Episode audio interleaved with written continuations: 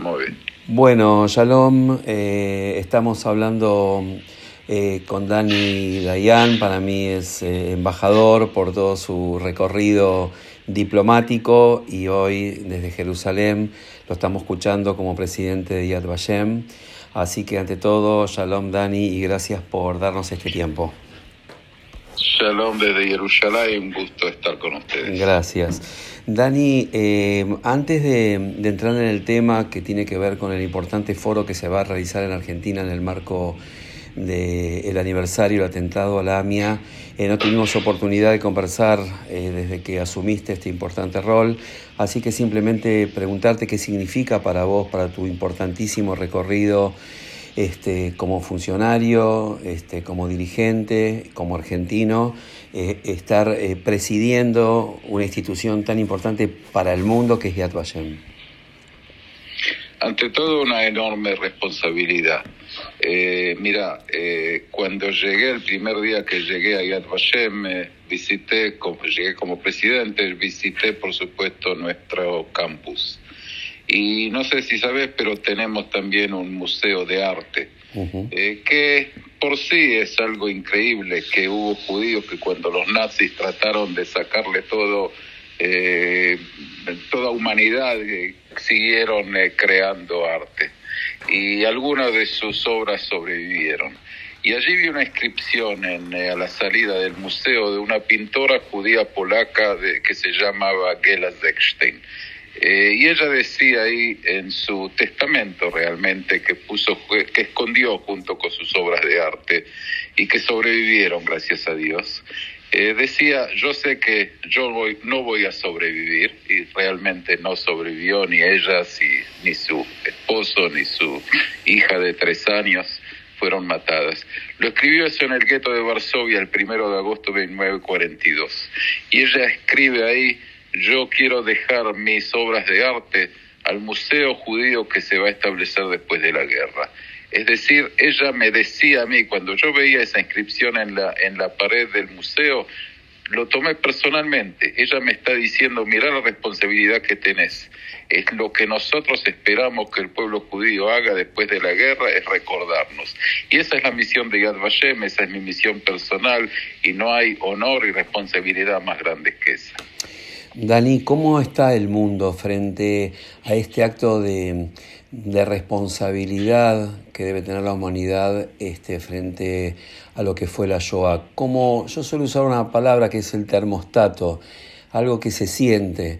Eh, desde ese sillón tan importante que ocupás, no por el sillón de, lo digo porque te conozco, sos un hombre humilde, me refiero como un sillón que puede mirar al mundo respecto a este tema. ¿Qué, dónde estamos? ¿Cómo estamos, Dani? Mira, eh, quiero decir algo eh, positivo. Yo creo que la, la mm, eh, conciencia de, de, la Shoah, del holocausto, crece.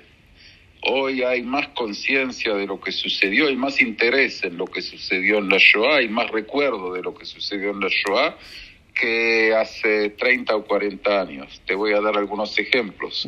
Por ejemplo, el eh, Día Internacional de Recuerdo del Holocausto, el 27 de enero, fue establecido en el siglo XXI. En el siglo XX no, no existía. Eh, AIRA, el, eh, la Alianza Internacional del Recuerdo del Holocausto, de la cual también la Argentina es un Estado miembro, eh, junto con otros 34 países, eh, fue establecido en el siglo XXI, en el siglo XX no existía. Em, conferencias internacionales como la cual recientemente, recientemente convenió el, primer ministro de Suecia, ¿no? Un país eh, que de lo que esperaríamos que lo haga en la ciudad sueca de Malmö también para recordar el holocausto y para combatir el antisemitismo, son cosas que no existían en el siglo pasado, eh, pese a que estábamos más cerca de los eventos. Eso es un desarrollo interesante y alentador.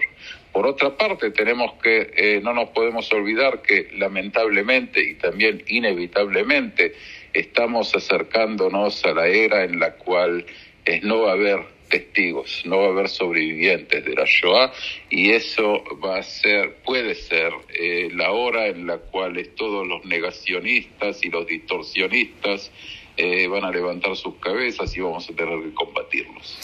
Eh, dos preguntas en una. Eh, respecto a, este tema, eh, no lo mencionaste, pero vamos a coincidir. La educación juega un factor fundamental para aquellos países que sí adhirieron. la Argentina la nombraste, creo que es el único país en toda nuestra región que, digamos, es parte de esto. ¿Por qué no el resto de los países? Eh, cuál es el camino para que se terminen de sumar aquellos que no lo hicieron. El presidente argentino en su primer eh, viaje viajó fundamentalmente por esta fecha y estuvo ahí. Como contraparte, insisto, hay países en la región que no lo han hecho y la educación en el medio, Dani. Así es, eh, no sé realmente contestar cuáles son las motivaciones de los otros países latinoamericanos, pero tengo que agregar que eh, Brasil eh, es hoy observador en, eh, en, la alianza y ser observador es el primer paso obligatorio para ser miembro. Así que espero que en el año que viene o el siguiente Brasil se sumirá a la Argentina como miembro de la Alianza Internacional de Recuerdo del Holocausto, la cual Israel presidirá en el año 2025 cuando se van a conmemorar 80 años del final de la Shoah, de la Guerra Mundial, de la liberación de Auschwitz, etcétera. Eh, pero sí, eh, la Argentina tiene eh, una posición de avance en ese, en ese, en esas cosas. También yo en mi visita a Buenos Aires firmaré, reanudaré en realidad la firma eh, de un convenio con el ministro de Educación eh, del gobierno argentino sobre intercambio y, de, especialistas y, entrenamiento de eh, maestros y profesores argentinos para enseñar mejor la historia de, de la Shoah. Dani, no pensaba hacer esta pregunta, pero aprovecho que estás. dos palabras sobre el tema Polonia, por favor, que sé que hay idas y vueltas con este tema. Bueno, sí, eh, ante todo yo volví eh, hace unos días de Auschwitz, eh, donde hablé en una conmemoración del 75 aniversario de la creación del establecimiento del museo en Auschwitz-Birkenau. fue, como siempre, una experiencia muy difícil, pero también importante. Eh, bueno, como dijiste, hay altibajos. Eh, el, como sabes, eh, hace unos pocos días se acordó eh, que eh, Polonia va a mandar, va a nombrar un embajador en Israel, lo que no tiene ya casi un año y eh, Israel va, el embajador israelí que está en, Varsovia va a entregar sus cartas credenciales al presidente polaco, así convirtiéndose en un embajador eh, con plenas eh, privilegios y, funciones. pero sí, hay, hay discrepancias en el tema histórico, la actuación del pueblo polaco donde, durante la Shoah. Eh, nosotros en Yad Vashem eh, somos los guardianes de la exactitud histórica. Eh, también cuando eso es a, cuenta de los intereses diplomáticos a veces de Israel, nosotros eh, lo único que nos interesa a nosotros en Yad Vashem es la exactitud histórica y, en eso no hacemos ningunos, ninguna concesiones. Eh, dicho eso, eh, eh, hay, hay distintos fenómenos que se ve, corrientes que se ven en, en Polonia, pero nosotros vamos a seguir exigiendo eh, ante todo, eh, como te dije, lo más importante para nosotros es ser fieles y leales a la, a la verdad histórica. Eh, no sé si tendrás alguna respuesta sobre este tema y, pasamos directamente a lo nuestro, pero cuando uno ve que cambia la fisonomía en Polonia, ejemplo, el cartel de la fábrica de Schindler, o cosas que le hicieron y queda registro, que daba registro de esta época, y, se van retirando. Obviamente que es un dolor inmenso, pero sobre eso no, no creo que se pueda hacer absolutamente nada.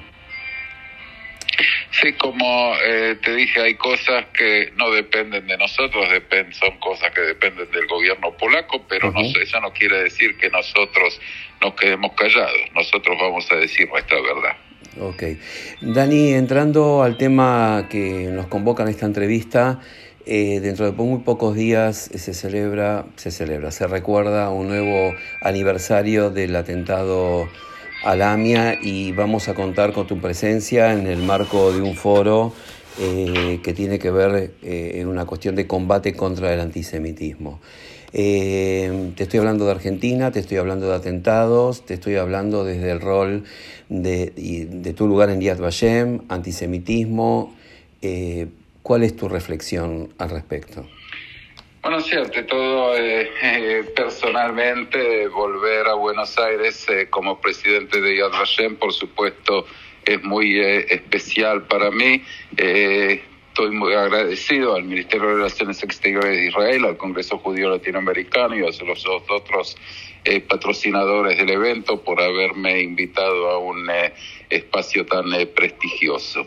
Eh, mira, te voy a decir lo que yo les digo a todos los líderes del mundo que llegan a Yad Vashem y el próximo, eh, en la semana que viene tenemos dos, el, el, primer ministro austríaco y después el presidente de los Estados Unidos.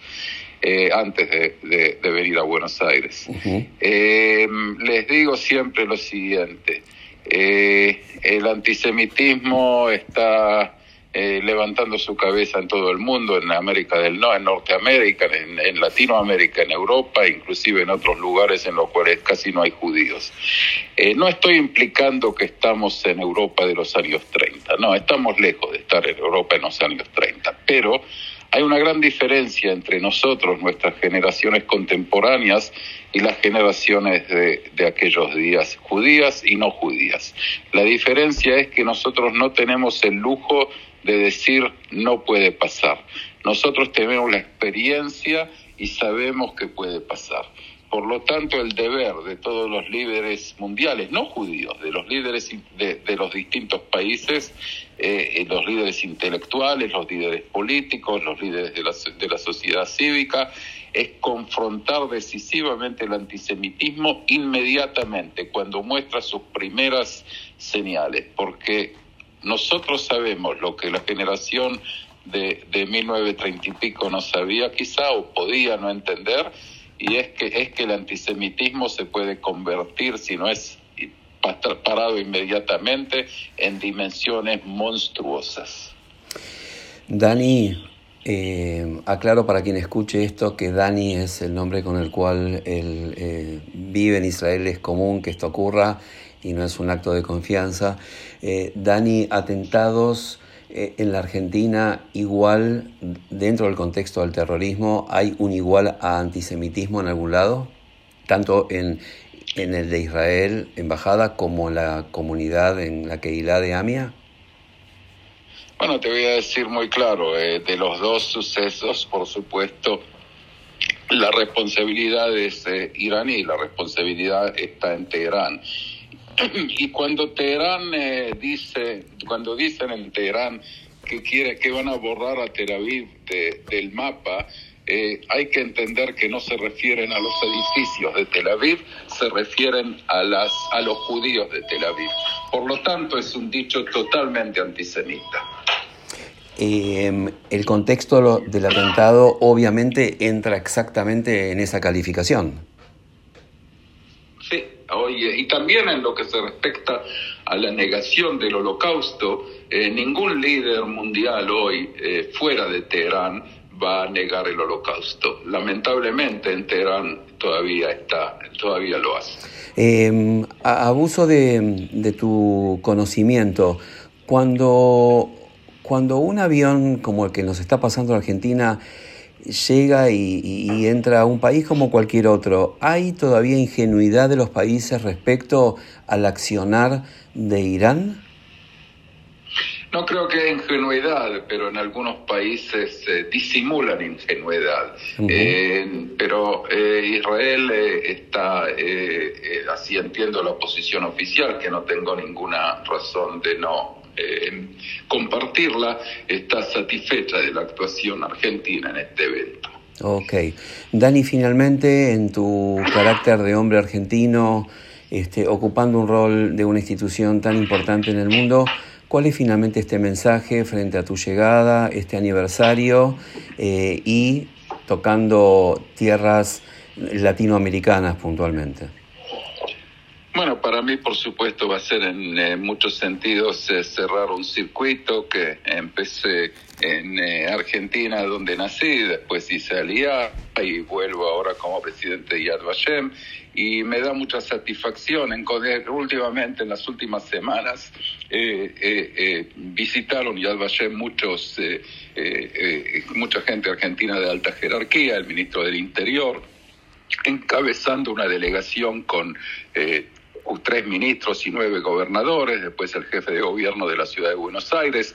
Así que eh, eh, veo con mucha satisfacción el interés y la sinceridad de, los argentinos de todos los eh, colores y de todos los partidos políticos por recordar y respetar la memoria del holocausto y combatir el antisemitismo. Dani, quiero darte las gracias por esta entrevista. Muchísimas gracias a vos.